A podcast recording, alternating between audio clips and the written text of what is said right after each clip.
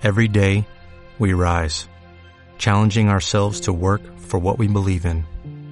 At U.S. Border Patrol, protecting our borders is more than a job, it's a calling. Agents answer the call, working together to keep our country and communities safe. If you're ready for a new mission, join U.S. Border Patrol and go beyond. Learn more at cbp.gov/careers.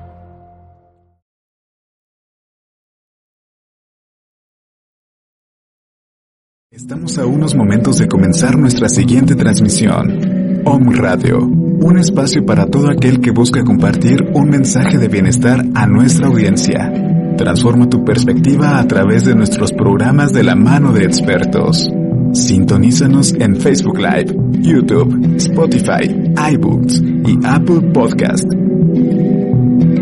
Comenzamos.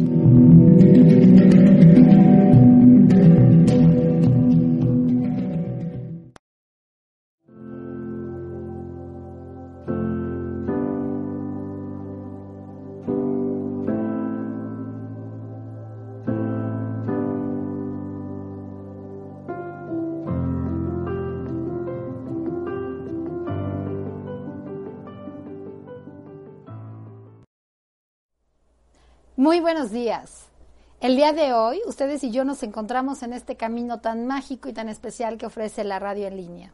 Yo soy Silvia Briones Navarrete, conductora titular de este programa La Quinta Estrella.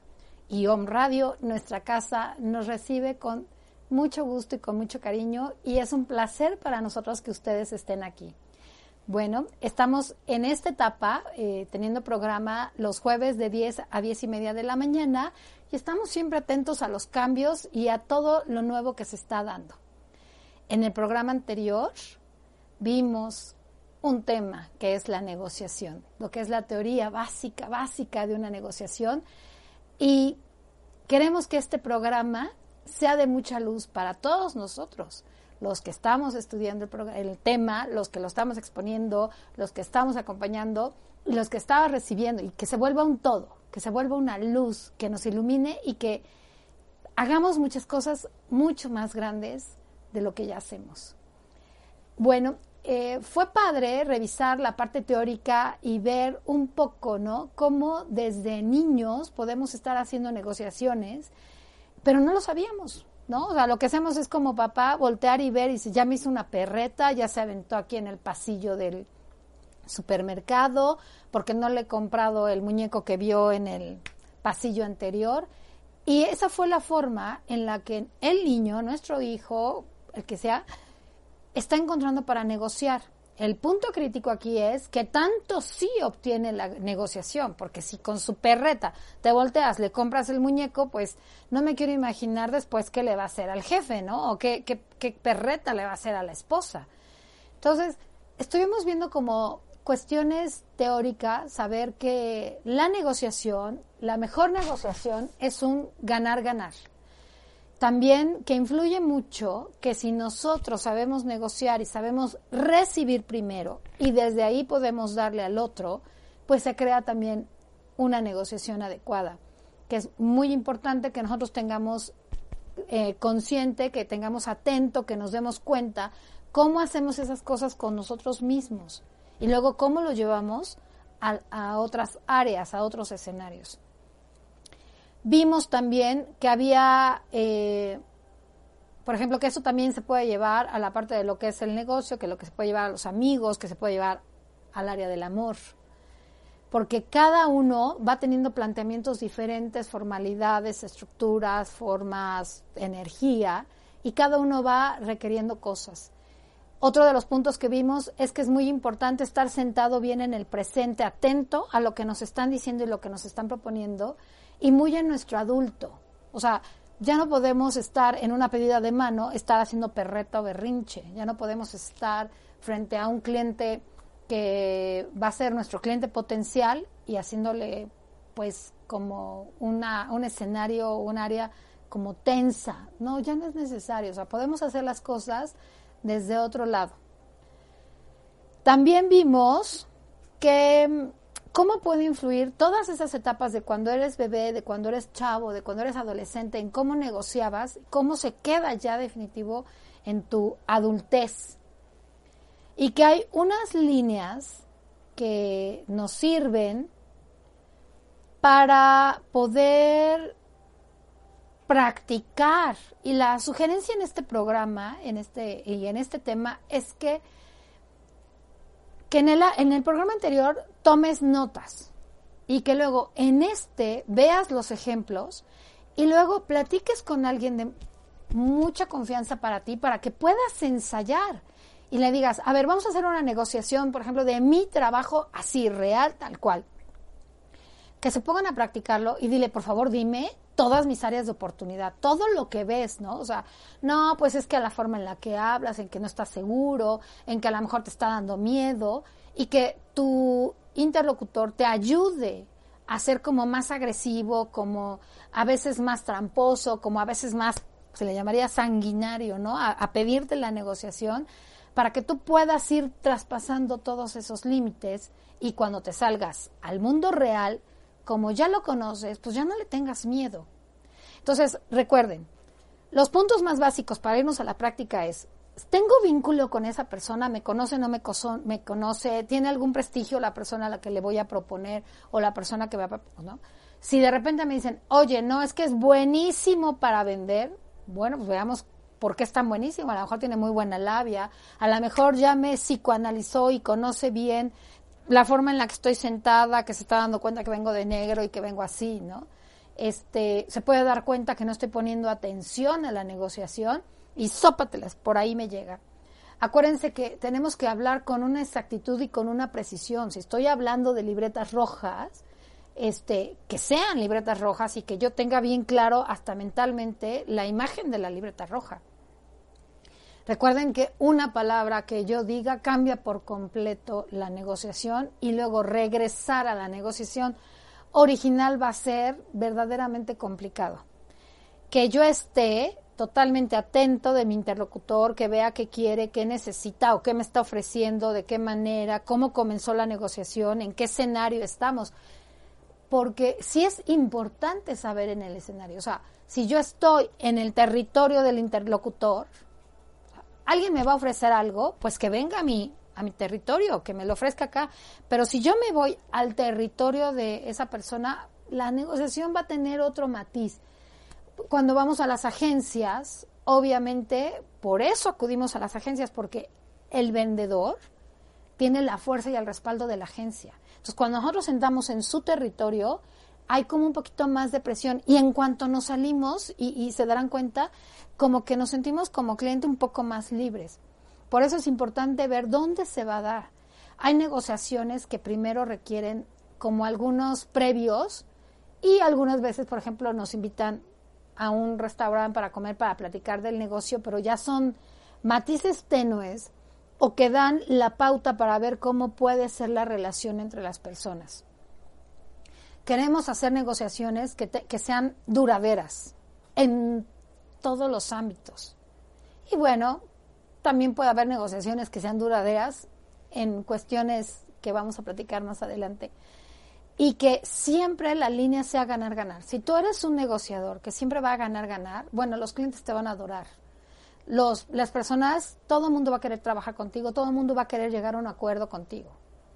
Puedes hacer una negociación de horario, puedes hacer una negociación de puesto, puedes hacer una negociación de amor, puedes hacer una negociación de escuela, de lo que quieras, pero que siempre tu lineamiento sea ganar, ganar. Y también tener el tiempo necesario y a veces un poquito más en la planeación para hacer la negociación, las veces que sean necesarias. No ir con prisa, no ir con premura, no llegar todo alborotado sin, a ver, disculpe, ¿quién es usted? ¿Cuál es el cliente? ¿Cómo se llama usted?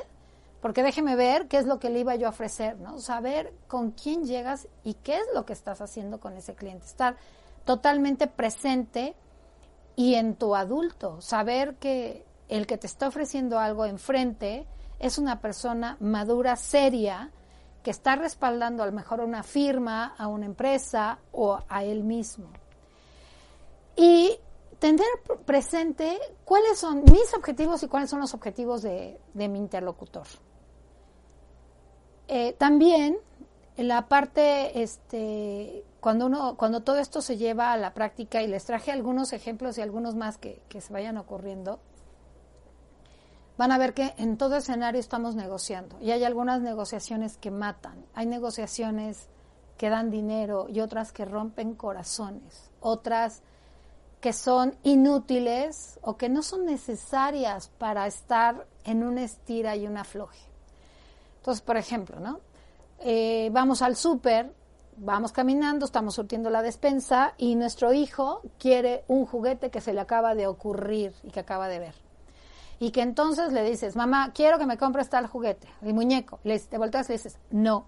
Y entonces empieza, mamá, cómprame un juguete. Y te volteas y le dices, no. Pero estos primeros dos no, no están seguros ni son determinados, no están firmes.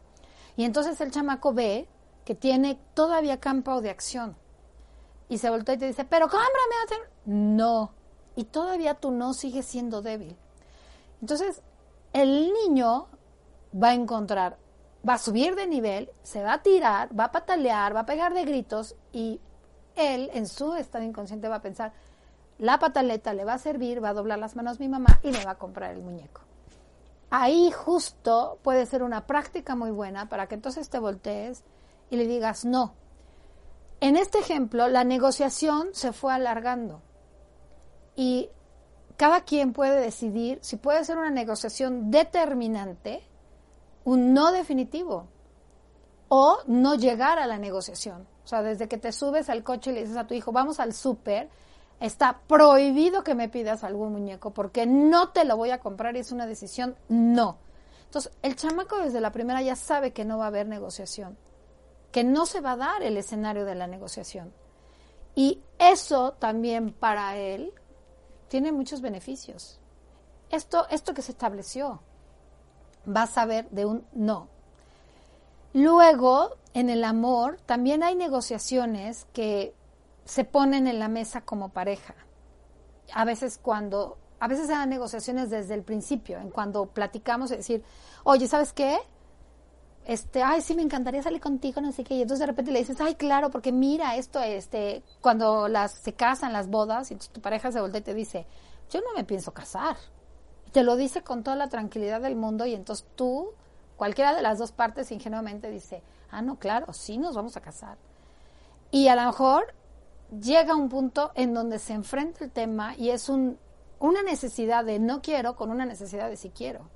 Y entonces empiezan puntos de conflicto por temas que desde el inicio ya se dijeron, como en el caso anterior del niño. O sea, si desde el principio se dice, este es mi parámetro, este es mi meta, este es mi objetivo y esta es mi necesidad, porque es válido, entonces no hacer negociaciones en donde se gasta saliva y en donde se gasta tiempo y en donde se gasta hasta dinero es mejor negociar con un sí quiero, sí quiero, o no quiero, no quiero. También, por ejemplo, como colaboradores, cuando tú quieres un aumento de sueldo, pero o quieres un ascenso, o quieres una capacitación que, que, viste que, que pueden dar, o un cambio de área, y no sabes cómo llegar a pedirlo, porque a lo mejor hasta te da miedo tu jefe te da miedo tu director o te da miedo el de recursos humanos o la mujer de recursos humanos y tienes miedo, estás débil, no tienes esa seguridad. Aquí es donde sirve muchísimo practicar con alguien de confianza, practicar con un interlocutor que realmente diga, sí, sí te quiero ayudar a que practiques esto que necesitas, le das tu guion, le dices, oye, aprendí esto, ¿qué, ¿cómo lo ves? ¿Qué podrías mejorar? Ah, pues mira aquí, acá, órale, lo practicamos, ¿no? Y yo, que voy a hacer, fingir de tu jefe, que voy a hacer aquí el personaje, me voy a ir fuerte para que entonces tú puedas avanzar en la negociación y puedas ir viendo otras cosas que a lo mejor en el momento no verías, ¿no? Y que llegas a decir, oiga, es que la verdad me gustaría tomar una capacitación, ¿cómo le hago? Y se voltea y te dicen, no hay presupuesto, ¿no? Ya te dieron un no de tajadazo al inicio. Hay negociaciones que sí son válidas y que a lo mejor puedes decir, oye, es que se trata de esto de una mejora para mi puesto y de acuerdo a lo que estoy viendo acá, dice que sí me puedes autorizar una capacitación. Entonces, te tienes que documentar y, y la práctica en escenarios ficticios te va a ayudar muchísimo. Y que obviamente también veas cuál es tu necesidad, qué es lo que quieres cubrir, hacia dónde vas, pues para que la negociación tenga pues un sentido. Por ejemplo, un vendedor de productos en donde te puedes, yo soy vendedor y a lo mejor estás en una empresa que tiene el comprador y es muy experimentado. Claro, su experiencia contra tu inexperiencia pues te puede dar jaque total. Entonces, ¿cómo puedes prepararte para ser un vendedor experimentado ante un comprador experimentado? ¿Qué cosas de lo que tú ofreces de tu producto sí puedes conceder y qué cosas no. Es importante que cuando se dan las negociaciones, y obviamente, por ejemplo, no, yo recibo una negociación, una propuesta, entonces yo me mantengo atenta y en silencio pensando, reflexionando lo que me están recibiendo. Una amiga una ocasión me platicaba que tenía un pretendiente y le dijo, oye, me encantaría que saliéramos, pero no se lo cuentes a nadie. ¿Tú qué dices? Cuando hay un enunciado o hay todo un enunciado como esto, eso ya es una negociación, porque le está diciendo, ¿tú qué dices? Y ella se quedó como de a seis. Y yo me dije, bueno, ¿y qué dijiste? Dice, es que no sabía qué contestarle. ¿Qué quieres tú? ¿Cuál es tu necesidad? Pues es que yo sí quiero salir como novios normales y no sé qué, es que ya me dijo todo su rollo. Bueno, ¿y entonces qué tenías que contestar? Ser clara, precisa y decirle, él como ofertante te estaba poniendo ya en la mesa de la negociación qué es lo que podía ofrecer de producto. Y ahora lo que se necesitaba es que tú ofrecieras como contraparte qué es lo que querías, qué es lo que necesitabas y que estuvieras atenta si tú podías recibir ese tipo de producto o servicio, ¿no? En el escenario del amor. Y obvio, este, pues sí se quedó de a seis y pues la agarraron de bajada totalmente, pero sirve de mucho porque se hace práctica, ¿no? Y eso también te puede ayudar a definir con más fuerza qué quieres tú, qué estás haciendo y hacia dónde vas. Em, los, los que son vendedores, los que somos de repente ofrecemos servicio, debemos de conocer muy bien lo que hacemos, qué vendemos, qué características, si son por medio de contratos, si no son contratos. Los contratos también se llevan a la parte hasta de los hermanos y la empresa, en el área del amor. Es el matrimonio por lo civil. El contrato, por ejemplo, en los hermanos puede ser que quieran poner un negocio, pero no quieren firmar nada. Y el escenario hermanos se puede confundir con el escenario negocio. Entonces, también es importante como hermanos dejar a un lado el rol de hermanos y negociar. Oye, a mí me encantaría tener un negocio contigo, hermano, porque tú eres muy bueno administrando y yo soy muy bueno vendiendo. Ok, va. ¿Qué propones? ¿Qué opinas? Bueno, yo te propongo que hagamos esto, esto, esto y esto, en este plazo, en este tiempo. Y si quieres, lo ponemos por escrito para que nos vayamos regulando en esta de relación negocio. Entonces, el hermano puede decidir si quiere algo formal o no formal. Que lo más conveniente es hacer las cosas en el área de los negocios como negocios. Cuando vamos a una estética, llegamos, nos sentamos en la sillita y decimos, quiero que me cortes el cabello de esta forma, no sé qué, ¿cuánto me cobras? Te cobro tanto. Entonces, yo ya expuse claramente qué quiero, ese es el servicio que quiero recibir, así es como quiero satisfacer mi necesidad del cabello y también tengo que ver qué es la necesidad de la contraparte para dar un servicio, que es cobrarme una cantidad. Cuando hay negociaciones muy sanguinarias, la verdad, lo mejor es retirarse y lo mejor es no hacer un acuerdo. Creo que merma hasta la personalidad. Me tocó ver justo una negociación así literal, en donde una persona el comprador le ponía la pata cañón en el pescuezo al vendedor. Cosa que creo que si no lo vendes con esta persona, pues tienes la oportunidad de venderlo con otra. A nivel negocios te puedes crear un mal prestigio. A nivel persona, permites que traspasen tu territorio y no estás respetando a veces hasta los acuerdos contractuales de negocios, de dinero, de finanzas que afectan a otras personas. Entonces, ese tipo de, de, situaciones la podemos llevar a cualquier área, créanme. En la escuela también podemos hacer negociaciones, podemos pedir una beca y ver si las becas tienen alguna contraparte como un servicio, como ir a trabajar, como no trabajar, como una política de calificaciones y ver cómo me negocio como alumno ante una institución o al representante de la institución. En la parte, por ejemplo, de el matrimonio, ¿no? ¿Qué negociaciones, qué acuerdos vamos a hacer y qué me está pidiendo mi esposo, qué me está pidiendo mi esposa para llegar a un, a un acuerdo donde los dos sean ganar, ganar? Entonces, pongan atención, fíjense muy bien, vean en qué escenario de, de vida están para que puedan practicar con esto. O sea, de verdad, las amigas también podemos hacer eso. Oye, fíjate que estoy teniendo este conflicto y no logro negociar con mi pareja. ¿Qué podemos hacer? Practiquemos, hazlo de la mejor manera, no seas tan agresiva, este, no te vayas tan rápido esto porque a lo mejor esto necesita tiempo, necesita madurez, necesita espacio, ¿no? El, el objeto de la negociación, revisarlo bien y a veces varias cabezas piensan mejor que una, lo puedes documentar, lo practicas y dices, sabes que si tienes razón, esta negociación probablemente tiene que ser dentro de seis meses, no ahorita, ¿no? O sea, es, es diferente, es ver cómo lo haces, ver que, que si tu pareja no se quiere casar y, y te quieres hacer algún como un pancho para obligarlo, que también evalúes si ese pancho teatro mimiquis que vas a hacer es la del niño del pasillo del súper qué vas a obtener y si va a ser conveniente para ti desde ese tipo de negociación hacia el otro. Guarda silencio cuando escuches, pon atención, ve qué puedes obtener y cómo procesarlo y llevarlo. Entonces, creo que es un tema bastante significativo, lo llevamos siempre a cabo, lo tenemos siempre a cabo, utilícenlo, documenten su árbol genealógico en relación a esto, acuérdate, porque seguramente estuviste presente en muchas negociaciones de muchas cosas.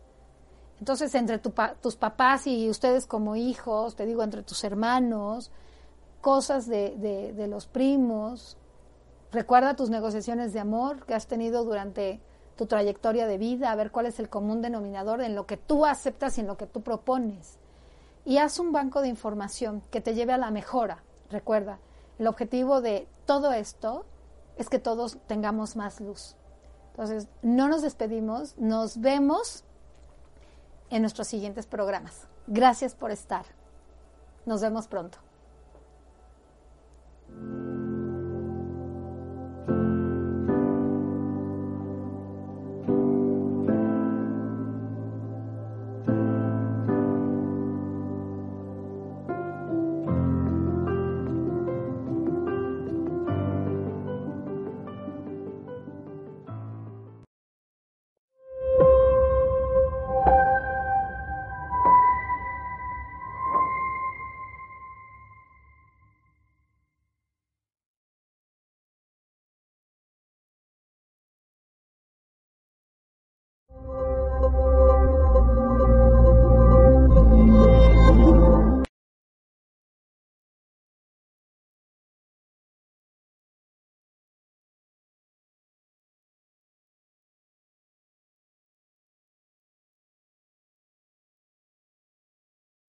Every day, we rise, challenging ourselves to work for what we believe in.